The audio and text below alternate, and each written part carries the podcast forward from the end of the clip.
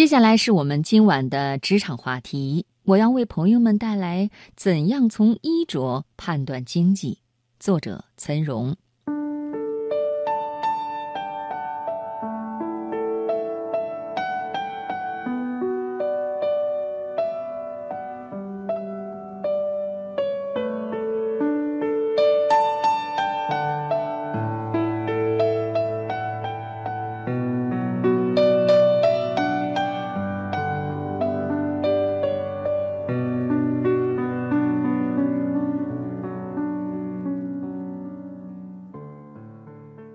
福尔摩斯酷爱观察人的衣着和外貌，并且擅长从一个人的衣着推断出他的身份。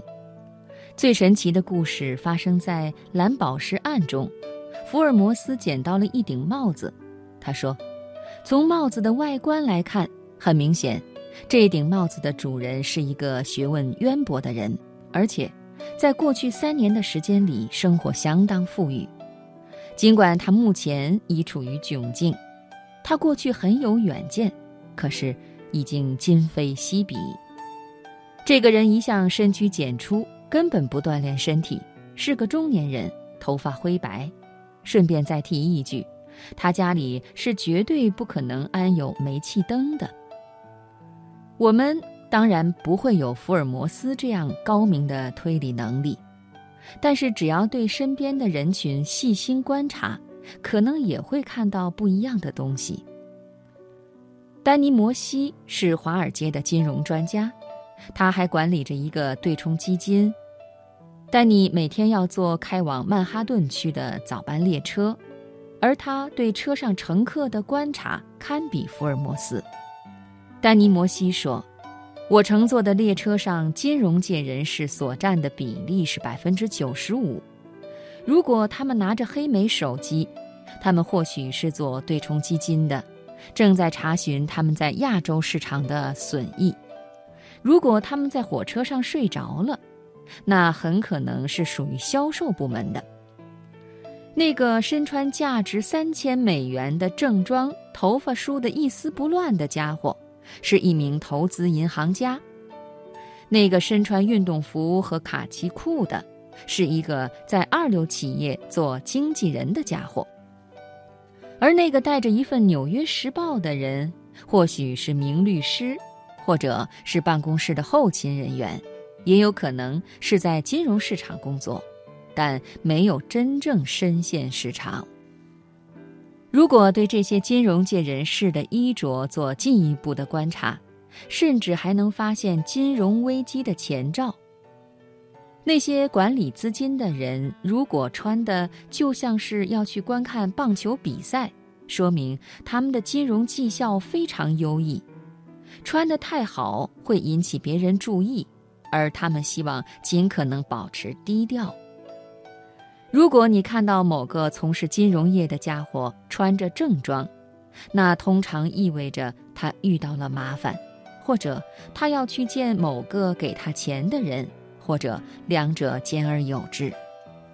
因此，当开往曼哈顿区的早班列车上的金融人士普遍穿着随意，说明经济欣欣向荣；但如果人人穿着正装，那么，说明金融业开始遇到麻烦，投资人开始变得谨慎，人们正在四处找钱。换句话说，车厢里充满了金融危机的味道。正因为这种敏锐的观察力，在金融危机前夕，丹尼·摩西提前做空了华尔街。当次贷危机到来的时候，他大赚了一笔。小布什总统的经济顾问皮帕·马尔姆格林。擅长把时尚信号变成经济信号，比如他把模仿 Pucci 这样花哨图案衣服的大面积流行看作金融危机的信号。Pucci 是一个意大利高档时尚品牌，自20世纪五六十年代开始出名。玛丽莲·梦露和杰奎琳·肯尼迪都是这个品牌的客户。